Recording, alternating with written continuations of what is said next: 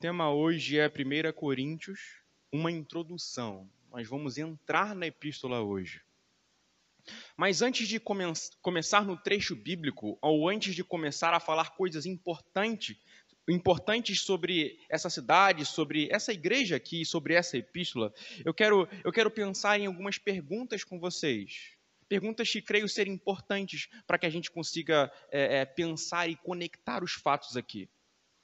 Vocês conseguem imaginar uma igreja sendo fundada sobre bases verdadeiras, bases bíblicas, igrejas bíblicas, vindo a ruir com o passar do tempo?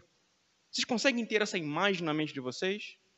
Uma igreja sendo fundada por, com, com boas confissões, boas pregações, boas doutrinas, as doutrinas corretas. Igrejas fundadas sobre Jesus Cristo ou sob o senhorio de Jesus. Vocês conseguem imaginar uma igreja assim vindo a ruir? Acredito que outros termos podem nos ajudar também. Vocês conseguem imaginar uma igreja começando de forma saudável, vindo a adoecer como igreja? Imagine uma igreja sendo plantada de maneira saudável e começa a adoecer. Como é o processo do corpo humano? Está saudável e, e no entanto, algumas coisas ocorrem e ele adoece. Consegue imaginar isso? Vocês conseguem imaginar, de alguma maneira, é, uma igreja que começou com a pregação do evangelho, com uma doutrina correta, ortodoxa, doutrinas no, no, no, lugar, nenhuma heresia sendo falada, mas conforme essa igreja anda, tanto no procedimento dela, quanto nas afirmações teológicas e doutrinárias que ela faz, essa igreja começa a se desviar da doutrina, da retidão em termos de doutrina, de um comportamento que está de acordo com a doutrina, vocês conseguem imaginar isso? Eu vou aprofundar um pouquinho mais, porque isso nos, contextualiza aqui e nos ajuda. Imagina, imaginem alguns heróis da fé que eu creio que vocês têm, assim como eu também. Imaginem Martin Lutero, João Calvino, John Stott, Martin Lloyd Jones, Imaginem homens como estes, que são homens bíblicos, com uma boa pregação, com uma teologia expressiva. Vocês conseguem imaginar homens como eles plantando uma boa igreja de forma saudável e, no entanto, com o tempo, essa igreja ruir e enfraquecer na fé? Esse é o meu ponto aqui. Porque, ao se tratar dessa igreja que nós estamos sendo convidados a observar nessa epístola, é uma igreja que começou de forma saudável e adoeceu é uma igreja que começou em bases firmes, mas veio o seu edifício a, ruir com o tempo. É uma igreja que começou com fundamentos da ortodoxia. O que é ortodoxia? São as doutrinas retas da palavra de Deus, mas com o passar do tempo começou a, a se desviar do foco. Começou a fazer afirmações que não deveriam fazer e agir de uma maneira que não deveria agir. Você consegue imaginar uma igreja começando bem e o processo dela não ficando legal? Eu mencionei alguns heróis da fé aqui que supostamente podem plantar uma igreja e essa igreja, no decorrer do tempo, não ficar muito bem. Mas imaginem que quem fundou essa igreja aqui em Corinto foi o apóstolo Paulo. Foi Paulo que fundou essa igreja. No entanto, com o tempo, essa igreja ela foi se desviando das bases, foi tendo procedimentos equivocados, foi, enfim, saindo do lugar de maneira que não deveria ter acontecido.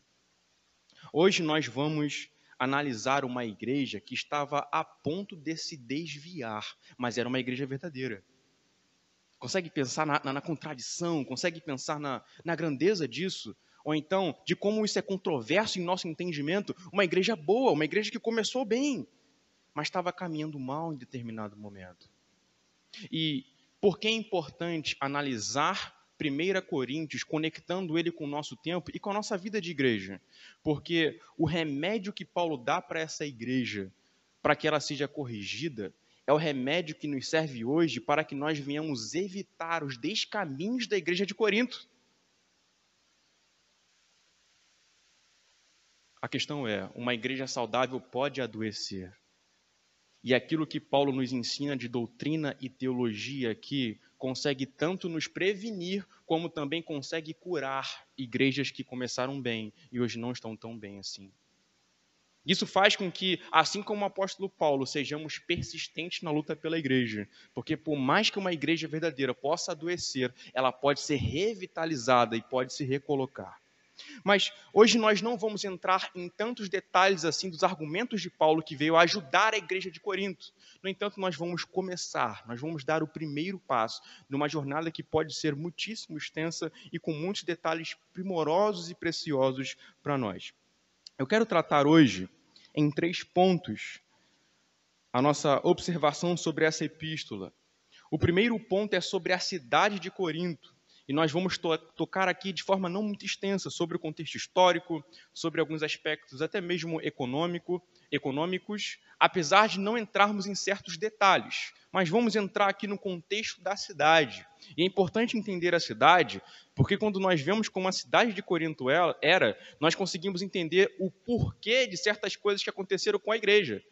O contexto da cidade é importante porque veio influenciar muito a igreja. Então nós vamos tocar em primeiro lugar nesse ponto, a cidade de Corinto. Depois, as pessoas de Corinto, particularmente aqui as pessoas da igreja de Corinto, e logo depois os problemas e haja problema numa igreja só, muitos problemas. Nós vamos tocar nos principais aqui, apesar de não ser uma, uma exposição extensa sobre cada problema, mas nós vamos fazer um sobrevoo sobre esses problemas para que depois a gente possa seguir em relação a eles. Então, entendendo algumas coisas acerca da cidade, eu peço a compreensão de vocês que eu vou dar informações aqui sem entrar necessariamente dentro do texto bíblico apesar de que algumas coisas poderiam ser verificadas até mesmo dentro da epístola. No entanto, para ganhar tempo, vou fazer menções de informações que com o tempo vai fazer muito sentido para nós. A primeira coisa a se mencionar sobre essa cidade é que essa cidade ela é muito antiga. Ela é dos tempos da antiguidade e aí para mais de 400 anos antes de Cristo. Isso é muito tempo. No entanto, no ano 146 antes de Cristo, o Império Romano destruiu essa cidade. Ué, como assim? Você está falando de Corinto, uma cidade que foi destruída? Sim, Corinto foi uma cidade que foi destruída pelo Império Romano. No entanto, 100 anos depois, no ano 46 a.C., é, o Império Romano, na figura ali do, de, de Júlio César, reconstruiu essa cidade e recomeçou essa cidade no ano 46 a.C. Isso já nos faz entender que na época do apóstolo Paulo era uma cidade recente. Não era uma cidade de centenas de anos, ou, ou anos, ou então uma cidade, enfim, é, é, significativamente antiga. Pelo contrário, no tempo em que Paulo foi lá pregar, é uma cidade recente, não uma cidade antiga. Mas essa cidade recente, essa nova cidade aqui, ela teve um tipo de ascensão muito rápida ela cresceu de maneira significativa em pouquíssimo tempo. E a razão disso é que onde ela está localizada, onde Corinto está localizada, é muito próprio para intercâmbio comercial. E ela se tornou quase que um porto, uma base comercial, uma base de transações comerciais. Muitas, muitas outras províncias ou cidades faziam é, comércio através de Corinto. Então você imagina que Corinto, por conta disso, se tornou uma cidade com um grande giro financeiro. E isso, inevitavelmente, enriqueceu a cidade e a sua população. Portanto, quando pensamos na cidade de Corinto, pensamos numa cidade que tinha expressivamente muito recurso financeiro, não era pouco. E que também era bem quisto na parte de fora em termos comerciais. As pessoas iam para Corinto fazer comércio iam para Corinto fazer feira, por assim dizer. Só uma expressão aqui. Então, ela se tornou uma cidade de intercâmbio comercial. Mas vamos um pouquinho adiante sobre isso. Ela também se tornou um intercâmbio cultural. Conforme muitas pessoas transitam para lá para fazer comércio, muitas pessoas também trazem aspectos da sua própria cultura. Então, Corinto era uma cidade riquíssima em termos culturais. Apesar da, da cultura greco-romana ser predominante lá. E qual, era, e qual é a cultura greco-romana? É a cultura grega. Inclusive, Roma era muito influenciada e foi muito influenciada pela Grécia. A filosofia grega, os pensamentos gregos, os pressupostos gregos da, que, que, que, que, possuíam, enfim. É, então, mas apesar dessa predominância greco-romana, havia também muitas outras manifestações culturais lá. Era um lugar de variedade e diversidade cultural. Vocês conseguem pensar atualmente num lugar com diversidade, grandes manifestações culturais? Algo assim consegue vir à sua imaginação? Pensem, por exemplo, em grandes cidades. Eu vou mencionar uma cidade aqui que eu já vi por vezes diversos tipos de manifestações artísticas, tecnológicas e coisas assim. Nova York, nos Estados Unidos. Lá o fluxo comercial e cultural é absurdo. Então você imagine que a cidade de Corinto está se tornando uma espécie de Nova York do tempo de Paulo. Ou Las Vegas, ou cidades assim. Mas trazendo para o nosso contexto, pensa, por exemplo, no centro do Rio de Janeiro. Você também tem muitas manifestações culturais, desde teatro, desde, é, enfim, museu. Existem muitas manifestações culturais. Já perceberam isso em alguma ocasião? Pensem é, em cidades como a cidade de São Paulo, Lá também é riquíssima em termos financeiros, lá também o comércio funciona de forma bombástica, e em termos culturais também é bem abrangente. E a gente pode olhar para a nossa queridíssima Nilópolis e a gente observa aqui que tem pessoas de tudo quanto é tipo e cultura aqui, apesar de não na proporção de Corinto. Mas vamos avançar mais um pouco. Percebam então a diversidade cultural e comercial que essa cidade possuía. É, essa cidade também tinha uma diversidade religiosa meu Deus, parece o nosso tempo essa cidade. Nosso tempo é assim, é plural, é diversificado. E essa cidade era nesses termos também. Quando a gente olha para Corinto, nós vimos que lá havia a adoração idólatra a todo o panteão de deuses romanos. Imagina, todas aquelas divindades romanas, Júpiter, Vênus, enfim, Havia adoração a essas divindades, mas também haviam religiões de mistério que provinham de lugares como Egito, em outros lugares assim, que eram é, religiões é, um pouco gnósticas, é, dedicadas a um tipo de conhecimento espiritual oculto. Essas eram as religiões de mistério. Mas também havia um certo tipo, ainda que incipiente, ainda que começando ali, de judaísmo e de sinagoga. Mais para frente vai se descobrir em Corinto uma sinagoga lá antiga, de hebraica que tinha lá, de judeus que havia lá. Então, olha essa pluralidade religiosa que havia nessa cidade. É muito diferente. É muito, é muito ampla, é muito plural. E por isso que é importante que a gente pense na, na, na, carta de Paulo aos Coríntios como uma carta que tem muita coisa a nos dizer em termos de conexão com o nosso tempo, que também é plural. Na, na cidade de Corinto, inclusive, havia algo como uma preocupação intelectual muito grande. E vocês vão ver isso sendo mencionado diversas vezes na carta de Paulo aos Coríntios. Você vai ver ele diversas vezes mencionando algo sobre um contraste entre a sabedoria divina e a sabedoria humana. Porque naquela cidade havia uma preocupação intelectual muito forte e muito acentuada. Haviam, por exemplo, filósofos itinerantes. Vocês já devem ter ouvido de pregadores itinerantes. O que é um pregador itinerante? É um pregador que vai por todo lugar falando de Jesus. Filósofos itinerantes eram pensadores que iam por todos os lugares debatendo e discutindo filosofia. Havia também aqui em Corinto, claro, não como em Atenas, mas haviam aquilo que se chamava de ágoras. O que seriam as ágoras? Eram locais de debate público, debate público de ideia. E eu pergunto para vocês: existe algum tipo de ágora no nosso tempo? As universidades até podem ser algo parecido com isso. Mas atualmente as ágoras do nosso tempo são o Instagram, são as redes sociais, onde nós temos um fluxo de ideia muito grande sendo expressado ali. E essas ideias nos influenciam, tá? De alguma maneira a nossa visão de mundo é um pouco influenciada por essas ideias. Nós estamos diante de uma igreja que vivia num contexto plural e era influenciada por esse contexto plural, por mais que tenha experimentado o evangelho de Jesus no poder do Espírito Santo. Estamos diante de uma igreja que, por mais que tenha ouvido a lei de Deus pela boca do apóstolo Paulo e a cruz de Cristo sendo expressa na sua doutrina, tinha alguns desvios doutrinários que eram influências de visões de mundo do seu contexto da sua cidade plural, da sua cidade tão, enfim, tão diversificada. A diversidade e a pluralidade tendem a nos influenciar. E o chamamento de Paulo aos coríntios para que a visão de mundo deles viesse a se ancorar novamente na cruz, no Evangelho e na pessoa de Jesus, deve nos servir hoje também. Mas Após esse, esse passo que nós demos aqui, eu quero agora ir para o nosso segundo ponto, para falar acerca das pessoas. E nós vamos fazer uma, uma menção aqui das pessoas, mas concentrando elas nas pessoas cristãs dessa igreja.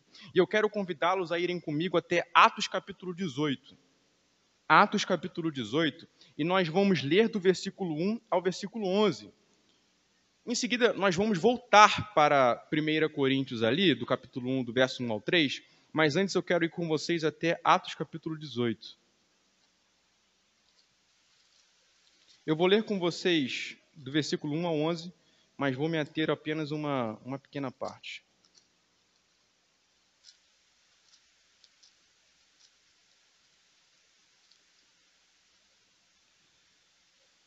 É aqui que Paulo funda a igreja de Corinto. Depois disso, deixando Atenas, Paulo foi a Corinto. Lá encontrou um judeu chamado Áquila, natural do Ponto recentemente chegado da Itália com Priscila, uma mulher porque o imperador, perdão, sua mulher, porque o imperador Cláudio havia decretado que todos os judeus deviam sair de Roma. Paulo aproximou-se deles e, como tinham o mesmo ofício, passou a morar com eles e ali trabalhava. O ofício deles era fazer tendas. E todos os sábados Paulo falava nas sinagogas, persuadindo tanto judeus como gregos. Quando Silas e Timóteo chegaram da Macedônia, Paulo se entregou totalmente à palavra, testemunhando aos judeus que Jesus é o Cristo. Como eles se opuseram e blasfemaram, Paulo sacudiu as roupas e disse-lhes: Que o sangue de vocês caia sobre a cabeça de vocês. Eu estou limpo dele e a partir de agora vou para os gentios. Saindo dali, entrou na casa de um homem chamado Tício Justo que era temente a Deus. A casa dele ficava ao lado da sinagoga. Crispo, o chefe da sinagoga, creu no Senhor com toda a sua casa. Também muitos dos coríntios, ouvindo, creram e foram batizados. Certa noite, Paulo teve uma visão em que o Senhor lhe disse: Não tenha medo, pelo contrário, fale e não fique calado, porque eu estou com você e ninguém ousará lhe fazer mal pois tenho muito povo nesta cidade. Assim, Paulo permaneceu em Corinto um ano e seis meses, ensinando entre eles a palavra de Deus. Vou fazer uma breve menção dessa passagem, já que ela não é o nosso objeto central aqui de estudo.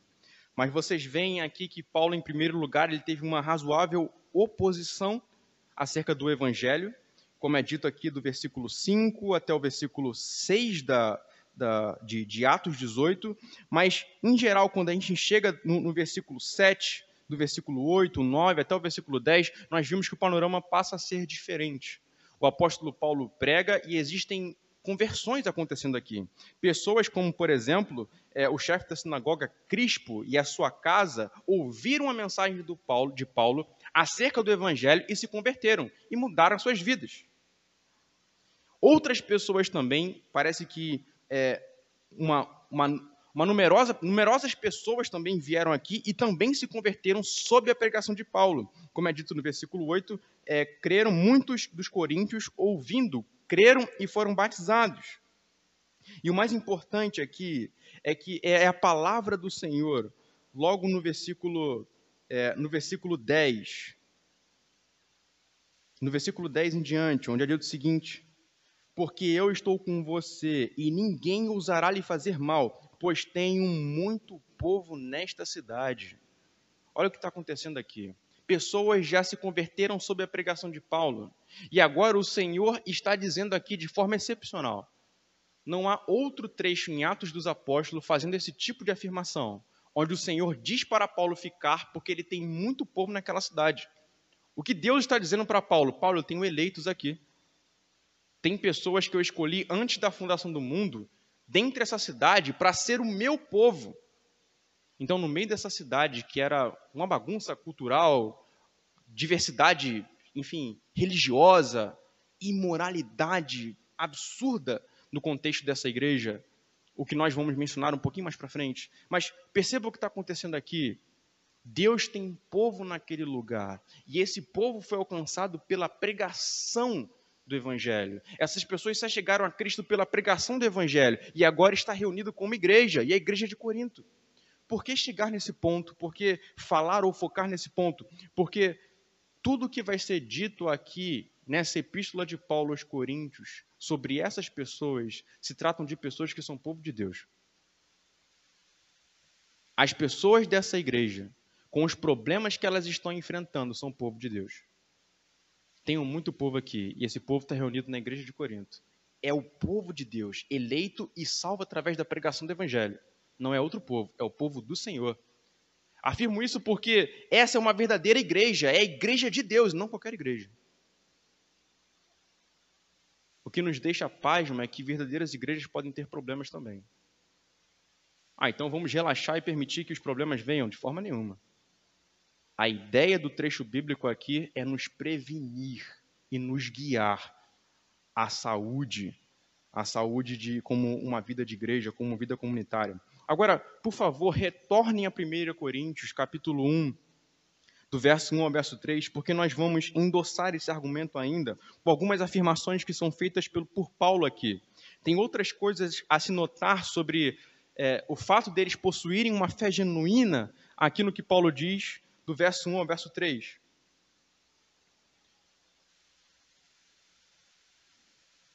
Primeira Coríntios 1, verso 1 a 3, olha o que Paulo vai dizer. Paulo, chamado pela vontade de Deus para ser apóstolo de Cristo Jesus, e o irmão Sóstenes. Observem agora. A igreja de Deus que está em Corinto. A igreja de Deus que está em Corinto. Isso denota um aspecto de posse. Essa igreja não é uma falsa igreja, é a igreja de Deus que está lá. Mas observe que Paulo ainda vai, dar, vai, vai conceder mais alguns argumentos que afirmam como essa igreja é genuína. A igreja de Deus que está em Corinto, aos santificados em Cristo Jesus, outra afirmação significativa.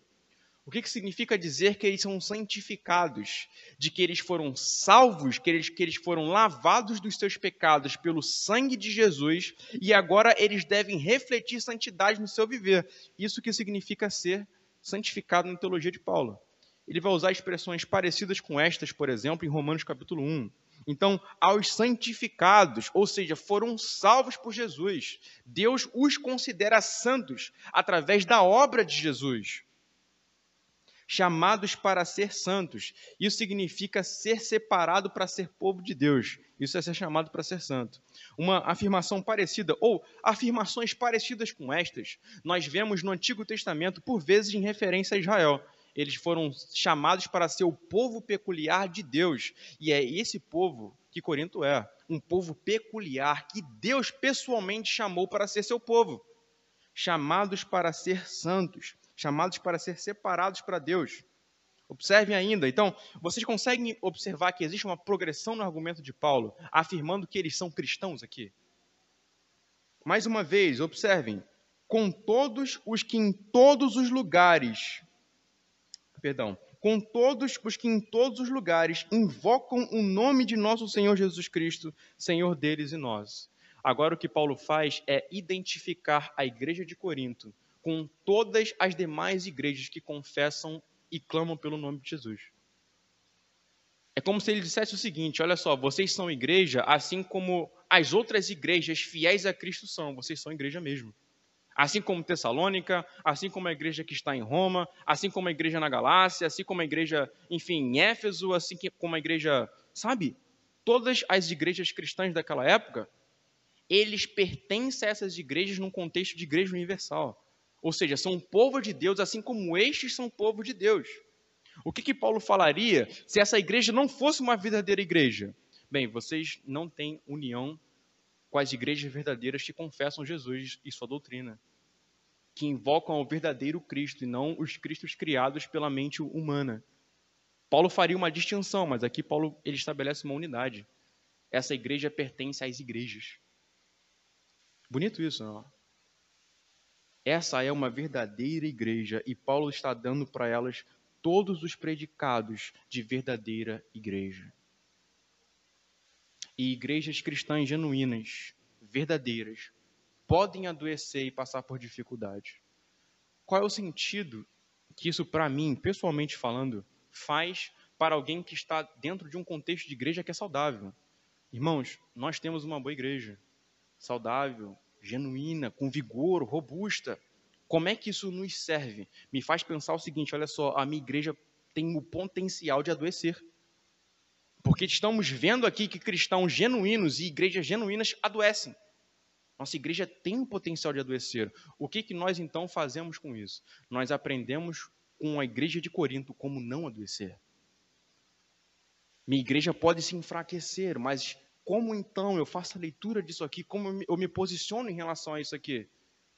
Bem, eu vou aprender com o que Paulo escreveu a Corinto como não enfraquecer e como não ruir como igreja, como comunidade do Senhor. Então, precisamos estar atentos nesses termos. Igrejas genuínas podem adoecer, mas Deus não quer que adoeça. Vamos um pouco mais adiante. Eu quero mencionar agora alguns problemas relacionados a essa igreja. E eu não mencionei, eu não vou mencionar aqui todos os problemas, e é o nosso terceiro ponto. Não são todos eles, mas são os mais significativos. Eu não vou explicar minuciosamente eles ou dizer quais foram os argumentos de Paulo para a solução deles, mas é importante nomeá-los. Vamos lá. O primeiro problema que o apóstolo Paulo traz está em 1 Coríntios capítulo 1, versículo 10. E eu gostaria de pedir aos irmãos que vão até lá para observarem o texto, tá bom? Versículo 10 e 11. Vamos ler o, o, o versículo 11 mais propriamente dito. Pois, meus irmãos, fui informado a respeito de vocês por alguns membros da casa de Chloe de que há brigas entre vocês. Então, qual é o primeiro problema que Paulo menciona? A divisão. E é uma divisão entre líderes por causa da sabedoria. Ou melhor, era uma divisão que fazia com que os coríntios tomassem partidos de um líder em detrimento de, em detrimento de outro por causa de visões acerca da sabedoria, por conta de algumas concepções filosóficas que eles possuíam. Paulo vai tratar isso basicamente do capítulo 1, verso 10 até o capítulo 4, verso 21. É como se fosse a primeira sessão que Paulo está tratando. Então, se trata de uma igreja partidária e dividida. Cristãos, mas partidários e divididos. Isso, isso está muito incorreto. Isso é um problema. Depois, do capítulo 5, do verso 1 ao verso 17, ele vai mencionar um caso que é realmente assustador. Ele vai falar acerca de um homem que teve relações sexuais com a esposa de seu pai, ou seja, com a sua madrasta. O texto não especifica se é madrasta ou mãe, mas o afastamento linguístico que Paulo faz aqui do, do homem em relação à mulher e, e o fato dele vincular ele direto ao pai nos faz entender de que é a madrasta dele, nos dá essa percepção um pouco mais precisa nesses termos. Então, é o segundo problema que Paulo menciona. Isso é pesado, é muito pesado. Depois, ele vai falar sobre demandas de julgamentos entre irmãos. Em 1 Coríntios, capítulo 6, do versículo 1 ao verso 11. Haviam irmãos com problemas entre si, e ao invés deles se resolverem com base na palavra de Deus, eles procuravam basicamente o governo da cidade. Eles iam diante de ímpios para resolver os problemas deles. O que Paulo censura com veemência aqui. Depois, Paulo vai fazer uma grande exortação contra a imoralidade sexual e prostituição no capítulo 6, do versículo 12 ao versículo 22. E aqui é importante dar uma, uma, uma informação contextual sobre essa cidade. Essa cidade ela era tão imoral, em termos de práticas ali, de que é, houve um pensador chamado Aristófanes, é, há muitos anos, na, ali na, na, cidade de, de, Corinto, que veio dizer que, que, que usava a expressão coríntios para se referir a todo aquele que era imoral, para você ver. Então, é como se fosse o seguinte, é, em relação à cidade de Nilópolis, só para poder dar um exemplo, só para ilustrar, uma cidade decente, tá, gente? Mas só para poder ilustrar aqui. É como se, para eu me referir àquele que é impuro, ou fornica, ou faz qualquer tipo de coisa em termos de moralidade é, sexual, eu dissesse o seguinte: olha só, isso aí é o nilopolitano. Entende? É pesado isso.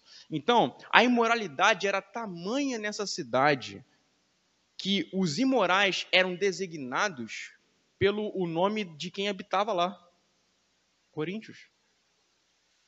É, e olha o que, que acontece aqui. Paulo vai dar exortações do capítulo 6, verso 12 ao verso 22, melhor, ao verso 20, contra a imoralidade sexual, porque era um problema a ser lidado naquela igreja. É, no capítulo 7, do versículo 1 a 40, Paulo responde já perguntas que a igreja enviou para ele acerca de, da vida de solteiros e casamentos mais um problema aqui que Paulo tinha que resolver e, e, e, e dar o significado e dar explicações sobre isso para essa igreja. Depois, sobre sacri alimentos sacrificados a ídolos. Podiam comer, não podiam comer. O que eles deviam ter em mente ao lidar com alimentos assim? Está lá em 1 Coríntios capítulo 8, verso 1, e vai até o capítulo 11, versículo 1 também. O uso do véu na adoração, capítulo 11, versículo 2 ao 16 também é uma questão é, cuidadosa para se lidar. Divisões acerca da mesa do Senhor. Geralmente, quando celebramos a ceia, é um momento tão, tão lindo, tão rico. Refletimos tanto, mas essa igreja brigava na hora da ceia. Ela tinha divisão entre si, entre ricos e pobres, na hora de ceiar. Eles tinham sectarismos até na hora de tomar do pão e do, e do, e do, e do cálice do Senhor. Eles não respeitavam e não reverenciavam esse momento do culto um pouco mais para frente, é, o abuso dos dons espirituais, vai do capítulo 12, versículo 1, até o capítulo 14, verso 40. E no capítulo 15 de 1 Coríntios, eu acho que é o texto mais extenso em termos de, de, de unidade, em termos de tema, Paulo vai tratar acerca da doutrina da ressurreição. Porque, ao que parece, alguns alguns irmãos naquele contexto de igreja estavam começando a duvidar daquela doutrina ou ter pensamentos impróprios sobre a doutrina da ressurreição. Observem, eu acho que eu citei aqui uns 10 ou 11 problemas para vocês, e são problemões. São grandes problemas, não é pouca coisa isso aqui, sabe? E era uma igreja verdadeira, mas com muitos problemas e que necessitava de correção e muitas correções. Como Paulo resolve esse problema? O que Paulo faz para poder lidar com esse, esses montes de problemas?